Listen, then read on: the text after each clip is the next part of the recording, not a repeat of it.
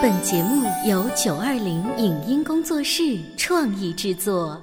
《潮爸辣妈》节目版权归合肥市广播电视台所有，任何未经允许的传播行为均属违规。欢迎与九二零影音工作室沟通合作事宜，电话零五五幺六三五零九三五六。你有你的钻石金龟婿策略，我有我的全家海岛游计划。你扛着单反泡妞马不停蹄，我为孩子捕捉成长的美妙瞬间。你忽略我的魅力，我会证明这是谁的时代。你否定我的生活态度，我决定我的人生蓝图。帅哥俊男靠边站，有了宝宝的潮爸魅力更爆发。窈窕美女靠边站，有了宝宝的辣妈魅力更火辣。我是辣妈，不是老干妈，我为自己代言。我是潮爸，不是太阳能浴霸，我为自己代言。潮爸辣妈。本节目嘉宾观点不代表本台立场，特此声明。又是一年双十一，在买买买的背后，大家是否还记得双十一原本的含义？为什么有人总是单身，总是在今天过节呢？在理性和感性面前，期待一份爱情的单身汪该如何选择？同时与多人约会这件事该不该被谴责？欢迎收听八零后时尚育儿广播脱口秀《潮爸辣妈》，本期话题：正本清源双十一。欢迎收听八零后时尚育儿广播脱口秀《潮爸辣妈》。大家好，我是灵儿，我是小欧。今天不仅仅是双十一购物的日子，对，别忘记最初把它变成购物节，是因为商家打出了一个噱头啊。是啊，光棍们没法子约会了，那我们来便宜的买东西好了。所以我们也不怕那些出双入对的人，嗯啊，给我们撒来的狗粮。是啊，所以今天呢，幺幺幺幺。既是马总和各个总他们的这个大赚钱的日子，其实更重要的是，它是一个光棍节。嗯，单身人群还是应该再次成为大家关注的焦点。而我们潮爸辣妈一群已婚人士，为什么要在这里聊光棍生活呢？嗯，是因为我们好为人师，想以过来人的身份给大家一些建议。你说的太冠冕堂皇了，我们不是好为人师，而我们真的是想重新回到过去。因为有的时候我们反而羡慕那些单身狗们。我们今天的直播间为大家请来了有两个宝贝的依依泡泡的爸爸，还有单身狗 Rita。你看这样介绍二位完全不一样的身份，是啊。那个悬殊，你们内心是觉得哦，我觉得我蛮感觉蛮好的单身狗。这样吧，我们分别来问一下。我们先问一下依依泡泡爸爸哈，你现在早就是又有儿有女，有一个幸福的家庭，你以此为荣吗？我在这个特别的日子里头，单身有单身的好啊，家庭有家庭的好啊。嗯，Rita，在这个特别的日子当中，你以单身狗为耻吗？啊，只有今天为而已。小欧，你的这个这个设定是有问题的。你你为什么说就是这样就是以为荣，那样就是以为耻？因为今天其实是一个特别矛盾的日子。嗯，矛盾是因为在你这样的人身上，你有了这个婚姻，有了家庭之后，然后你开始去怀念单身，这才这才是矛盾，知道吗？他把词给摘的真清楚啊！其实你不要像他那么虚伪，真的对于很多已婚人士来讲，今天这个日子是一个很想疯狂的日子，因为很想要怀念过去。我是一个单身人士的时候，那个小天地啊，在我们节目开头到现在呢，我手上会有一些数字，让我们用这个数字来说话。听一听大数据。某网站发布的二零一六年单身人群现状系列报告当中呢，呃，在这个相亲过程当中啊，单身男女择偶收入成为一个重要的考虑因素。其中女性在择偶的时候呢，超八成的单身女性认为，未来的老公五千元是一个收入的起点。嗯，及格线百分之六十七点零六的单身女士要求男朋友的收入差不多要在五千到一万元。而要求月收入超万元的也有百分之二十五点零二。那这期你们录我走了。我这一定应该找不着老婆的才对。我一个月就挣三百多块钱，对吧？搬砖搬累死了。不是他，你刚听了这个数据，你会不会发现那是也是算是你的心声的一种体现呢？啊，我觉得我应该是那百分之二十几里面的人的要求吧。真的吗？百分之二十几，我算了一下，就是要求超万元的是吗？对啊。你把你自己设定，你你也走吧。你把你自己设定这么高的理由是什么？因为我觉得我要买买买啊！我自己买买买的时候，我每个月的生活费差不多都要七八千。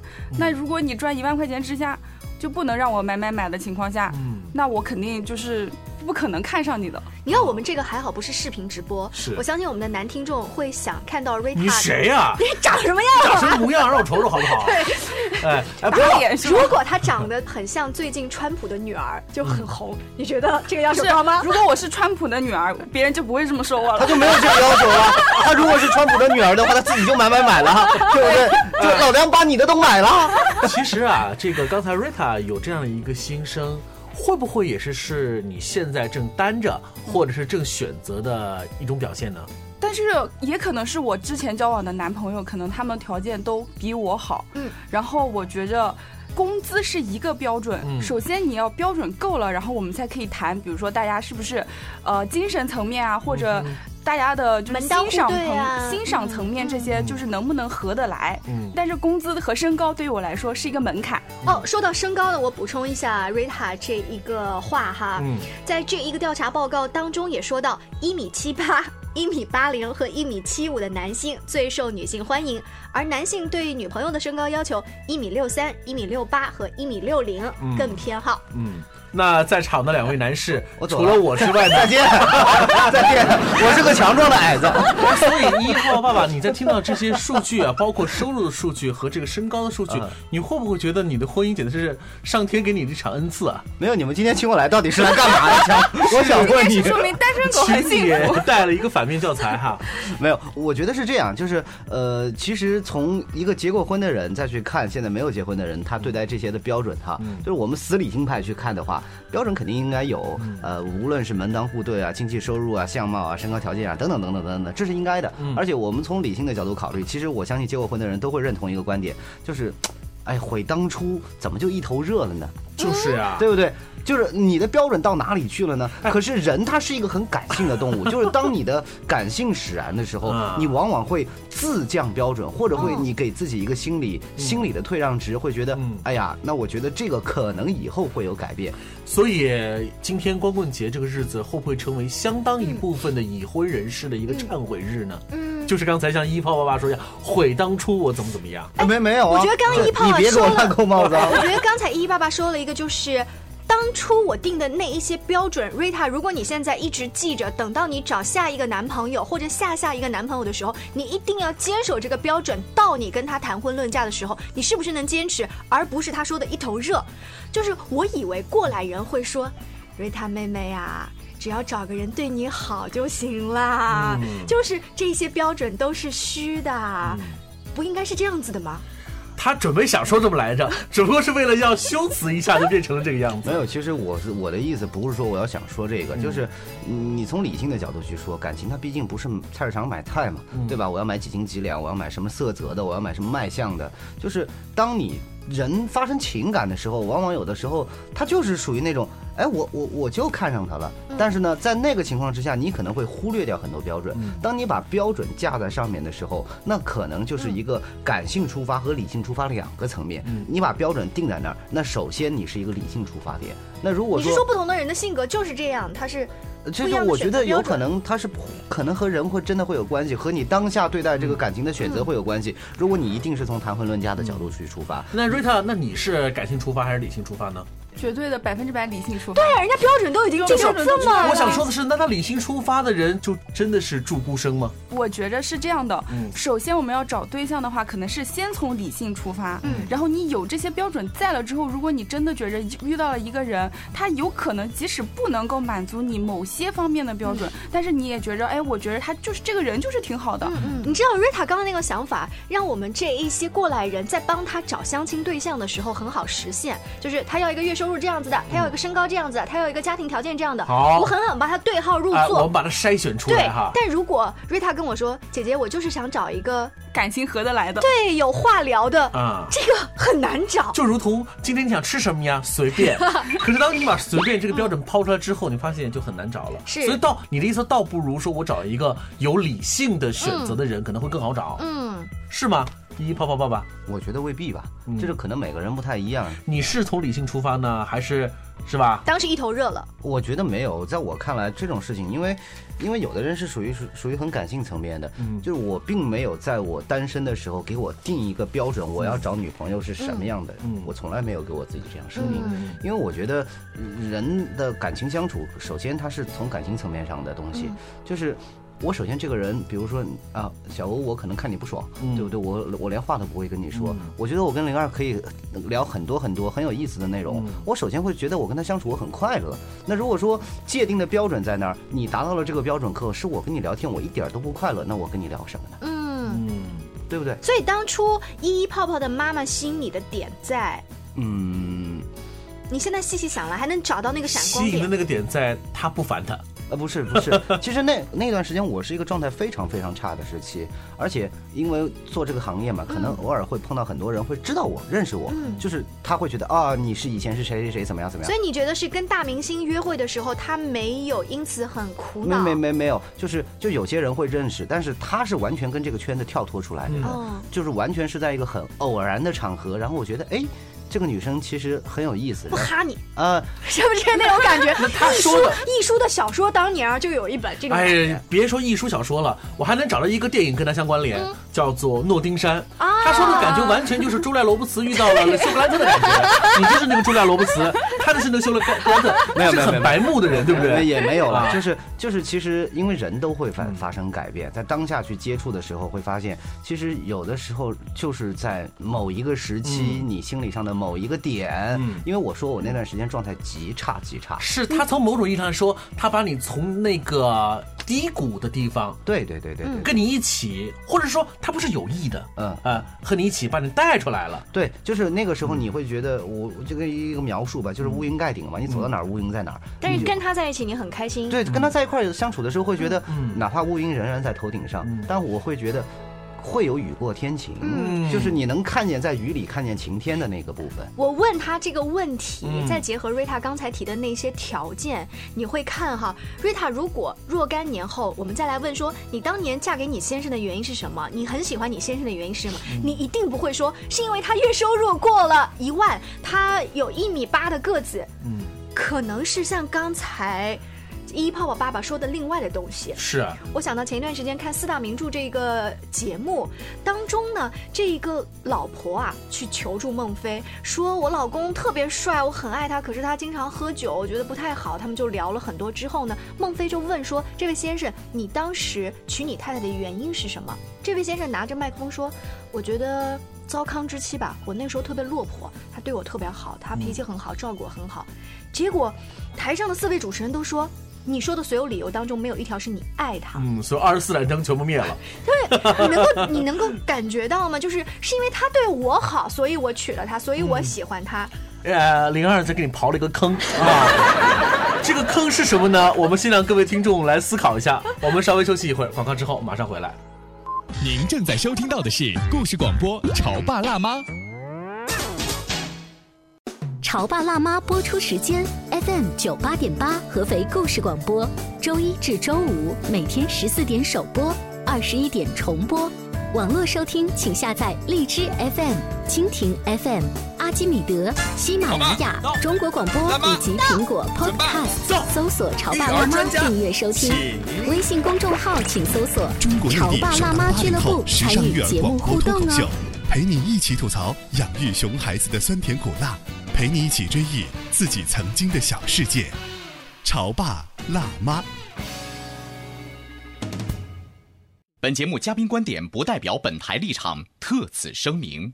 又是一年双十一，在买买买的背后，大家是否还记得双十一原本的含义？为什么有人总是单身，总是在今天过节呢？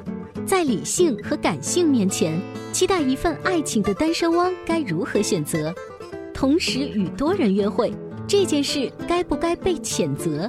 欢迎收听八零后时尚育儿广播脱口秀《潮爸辣妈》，本期话题：正本清源双十一。稍稍微休息一下，欢迎回来。今天潮爸辣妈呢要为各位双十一购物完在心疼荷包的单身狗们再送上一剂猛药。对对对，那今天其实我们算是一期名字叫做“正本清源说双十一”哈。嗯嗯。刚才灵儿姐姐呢给依依泡泡爸爸挖了一个坑，就是糟糠之妻这个话说出来的时候呢，似乎就会带出另外一个问题，就是感动是不是等于？真爱或者是爱情，这是两回事儿。就是很多人都会去说，我我觉得这个问题从一早之前啊，在你选择婚姻的时候，你要一定要考虑清楚。对啊，你到底是感谢他回报，还是这个就像说的感恩，还是爱？但是你刚才你说了，在你的人生的一个低谷当中，他有意无意的和你一起手拉手走了出来。我不觉得那是感动啊，因为那是一个真切体会到的快乐啊。就是你和别人去相处的时候，你会觉得你找不到那种快乐。就是反过来，其实我觉得就是，或者我换一个话来来解读一。泡泡的爸爸就是说，我媳妇就是一个特别阳光的人，她像我的开心果一样。我觉得依依泡泡爸爸的意思就是，我只要跟他在一起，我就开心，就是。呃，我跟别人在一起体会不到的开心，所以我肯定是因为喜欢他，所所以才喜欢跟他在一起，喜欢跟他在一起的这种感觉。嗯，我手上这个调查报告的数字啊，还没有跟大家说完呢。在择偶过程当中呢，大多数的男女认为，在正式确定关系之前，同时期多人约会并无不妥。嗯，现在的 年轻人很 open 呐，百分之六十四点二三的单身男女认为。可以同时约二到三个人，进行了综合了解之后再决定。哎，也就是超六成的人赞成备胎式的约会。这个以我为过来人的想法，我觉得我当时为什么没有做出这样的一个选择呢？我当时为什么没有这样的体验呢？你有吗？我觉得很正常啊。那你有吗？就当时，我应该当下是不处在那种。同时能分担情感跟人去约会，因为这个约会你要看怎么界定，知道吧？这个约会你说就是从就是你说是吃饭、看电影、玩，或者是就是接触 dating 是吧？我们就是一个 dating。我觉得这个从男性角度上面来说吧，我觉得男性可以选择权有很多，而且可以把事情做到的尺度也有很多，知道吗？就是呃，如果说单纯的是以感情为出发点的话。我我觉得很难去同时去试试这个试试那个，然后再去做一个选择判断，我觉得是很难。那我用一个现在网络上很火的词叫“撩妹”嘛，就是可能同时问你在干嘛呀这句话，我同时发 几个 几个妹妹，很 low 哎。啊，Rita 是有这个国际视野的哈，因为出去在国外生活过几年。你之前也告诉过我们说，很多外国人就是说这个 dating 会有好几个人哈。你自己有没有过这样的经历？我之前哦，在国外的时候，就是也我也是一个同样一个疑问，就是这个你要怎么界定？我之前就是有跟一个马来西亚的小哥，我们一起去吃过饭，看过电影。我不知道这样的算不算。然后同时呢，有另外一个男生在追我，他没有说当时他没有说要追我，但是然后我们就是也是一起暧昧，就吃饭，然后看电影、逛街，然后我陪他去见朋友什么什么的。你们有没有呃同时会有一些暧昧的词眼出现呢？通过微信。没有，没有，不是，我觉得就算有，这也很正常。这是处在一个，就是你在没有跟任何人确定恋爱关系之前，就是大家都是有达以上恋人未满，对不对？你把它界定为暧暧昧也可以，你不界定为暧昧，就是一个朋友之间相处很快乐的关系也可以。因为感情有的时候，那怎么样才算界定呢？是我们必须在电话和口头说你是我的女朋友了，你是我的男朋友，还是说我们俩手拉手了？我觉得这个可能都不是。对啊，对，我觉得有一个有一个点来，这个点其实可能就是你要不要和我交往。不是，我觉得这个点往往可能是在于你同时跟几个人接触的时候，你会发现，哎，这个感情有的时候会会变成一个质变到量变的一个过程吧，就是你和某个人在某一刻你发现。你们俩的感情发生了变化，可能在那个时期，你才会在内心当中去认同，并不是说单纯的行为上或者是语言上。其实往往可能从现在年轻人来看，行为和语言上的东西，哪怕做的再往前迈很多步，但是往往并不能界定就是情感上的。你的灵魂还抛到后面。我曾经有一个室友，然后他有一个同学呢是西班牙小哥，然后西班牙小哥长得特别帅，然后对他特别照顾，然后两个人从一开学就开始就是。感觉很暧昧，然后整个班的同学全部都知道，都觉得都觉得他们两个没有觉得他们俩是一对，就觉得他们俩看对眼了，就说他们俩可能都有意思，但是没有对外说。然后这个男西班牙男生经常会就是私下呀约他呀，或者给他补习呀，或者就是说吃一起吃个饭呀什么的。全世界都知道我爱你，只有你不知道我爱你。但是我我下面就是重点来了，这个西班牙小哥在西班牙有女朋友，啊哦，对，他是有女朋友的，但是他很。积极的在了解我曾经的这个室友，嗯，这就是典型的脚踏两只船的。这种，但是他们不觉得这样是我一开始也不知道，然后后来他们全班同学都知道西班牙小哥在西班牙有女朋友这件事情。那你那个室友跟那个西班牙小哥之间的尺度已经进行到最后一垒了。我只听说这个女生去过他家，但是剩剩下的我就不清楚了。后面的内容呀，哔哔哔哔哔，这样的我就不清楚了。我只能这么说。所以我觉得看一泡泡爸觉得，嗯，这一切都很 OK，很淡定啊。我没觉得这有什么问题啊。嗯，好，那我再把这个数字往后延伸啊。作为婚姻的试金石，婚前同居也越来越被社会所接受。这一个调查报告说，百分之七十三点七九的受访单身男女表示接受婚前同居，特别是男性，超八成的单身男性认为同居非常有必要。嗯，然而就女性一方呢，仅六成接受同居，其中八零后的女性对于婚前同居的接受度程度最高，其次是七零后，而九零后呢？反而不足五成，嗯，他们更希望有自己独立的空间，不愿意过早的束缚于家庭，嗯。婚前同居这个概念不代表同床，嗯，同居可能是在一起共同生活，因为往往有些细节其实是在共同生活当中发现的问题，或者说是磨合掉，或者说爆发掉。不觉得是同床的什么意思？那他俩在床中间放上那一盆水。我曾经有一个同学，然后她跟她男朋友两个人在法国留学三年，两个人是同居三年的，然后没有发生任何关系，然后三年之后他们就分手了。所以这才是问题的关键。他们就真的同居了三。年什么事情都没发生，就没有，就只是真单纯的，就像室友一样住在一起啊。也有一些现代的年轻人，他为什么要考虑婚前同居？不仅仅说我们俩的生活习惯是不是适合，我觉得性生活可能也是他们考虑的其中的一个方面吧。所以你的那个法国的例子才会，后来他们就分手了。最后最后发现那个法国的男生其实不喜欢不喜欢女生是吗？呃，但是话说回来哈，就是以我们的过来人的身份看，我们觉得我之前其实。一直也很排斥婚前同居，虽然我是个男生，但是我现在反而觉得呢，很有必要，很有必要，因为尤其是你会发现，婚姻啊和恋爱是不一样的，恋爱某种意义来说它没有什么。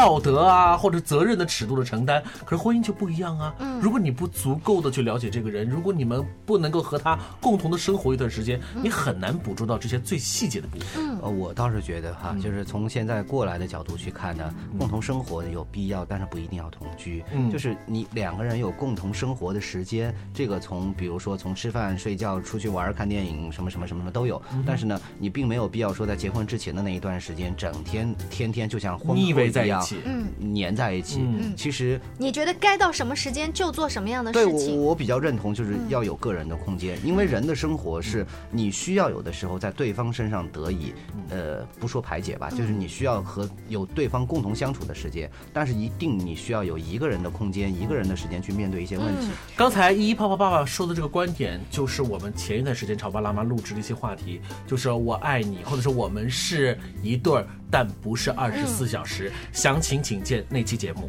啊。那我们今天节目呢，是以一个过来人的身份，在给单身狗们一些建议。在节目的尾声的话，我们每个人再提一些，就是比如说像瑞塔妹妹，我们觉得我们苦口婆心跟她讲那么一两条的建议。嗯，我的一个建议还是那个建议，就是要了解深切的了解对方，但是要保证自己的独自的空间。恋爱跟婚姻是两回事儿，呃，如果仅仅只是从恋爱的角度出发。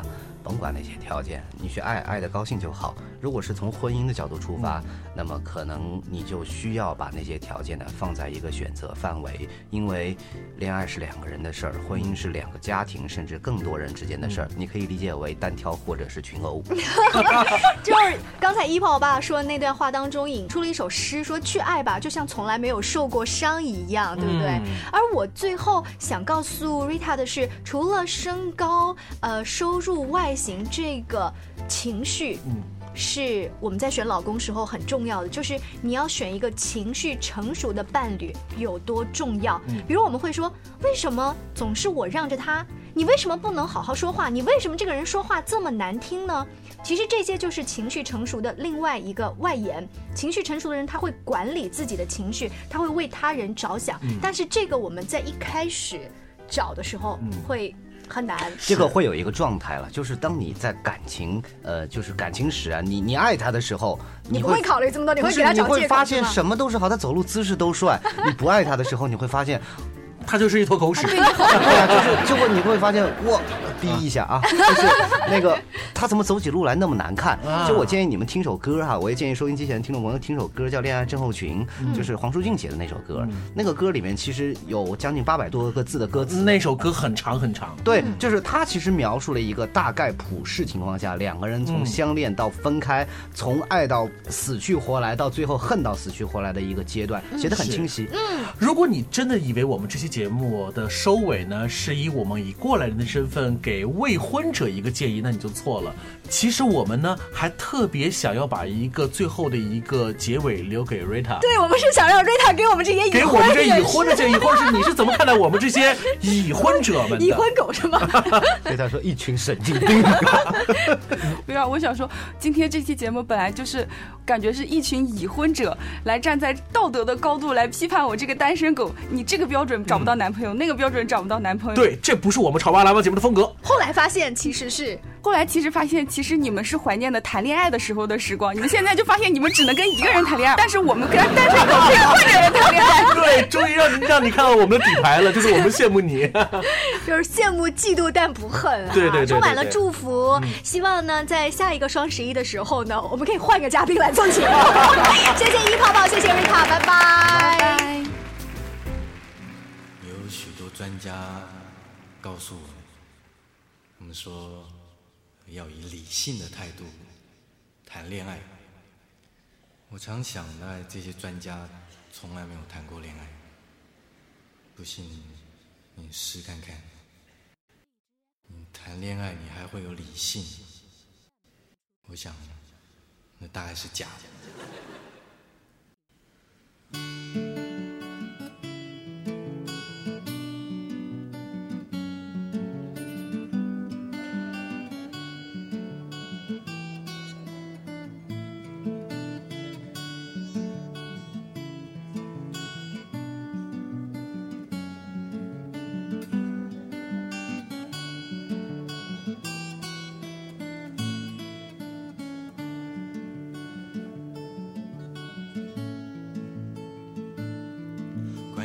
癌症候群的发生原因，至今仍然是最大的一个谜。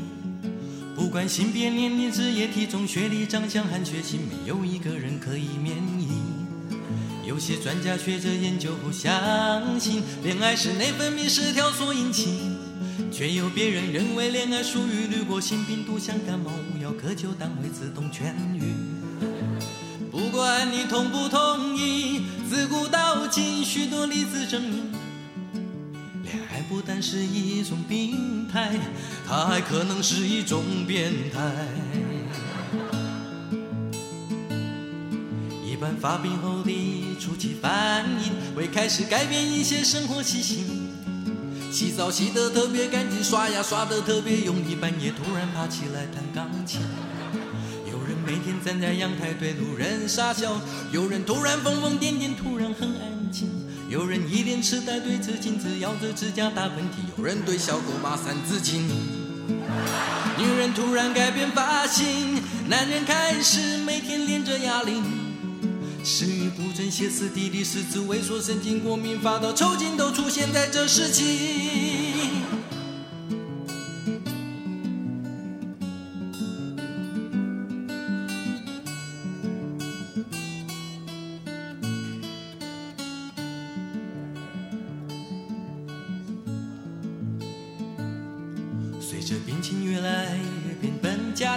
人会变得格外敏感、又感和恶心，写的、说的、唱的都像天才诗人一般才华洋溢，越肉麻越觉得有趣。有人恋爱之后每天躲在厕所哭泣，有人开记者会宣布恋爱的消息，有人总是喜欢两个人躲在黑漆漆的地方，像做了不可告人的事情。每天忙着找人算命，挖空心思改变自己，配合对方的细心。把每天都当作纪念日，把自己当作纪念品。每天漫无目的腻在一起，言不经意越觉得好有趣。走着坐着躺着趴着都心意不离，像是两人三角又像连体婴。心里想的只有爱你爱你，不管家里米缸有没有米。也不管路上有人示威抗议，只管爱你。心里想的只有爱你，爱你，爱你，爱你。也不管海峡两岸统一问题，也不管伊索比亚多少难民，只管爱你。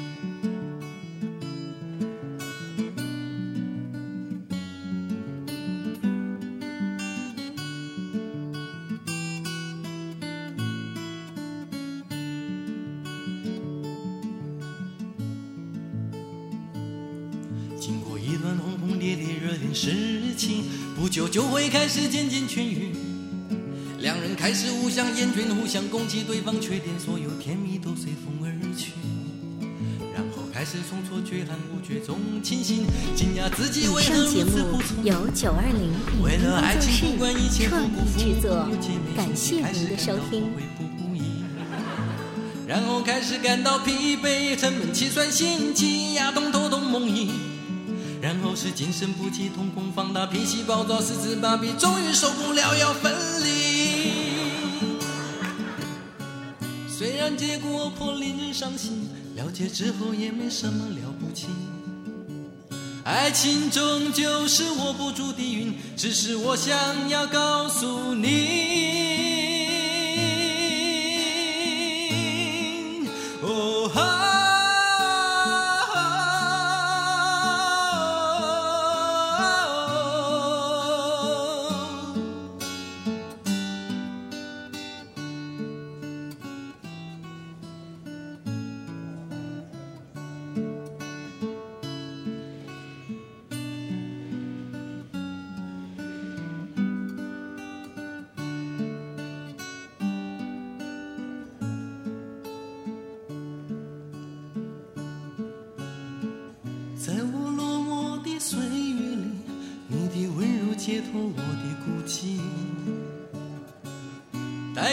深深的狂喜，如此颤动着我的心灵。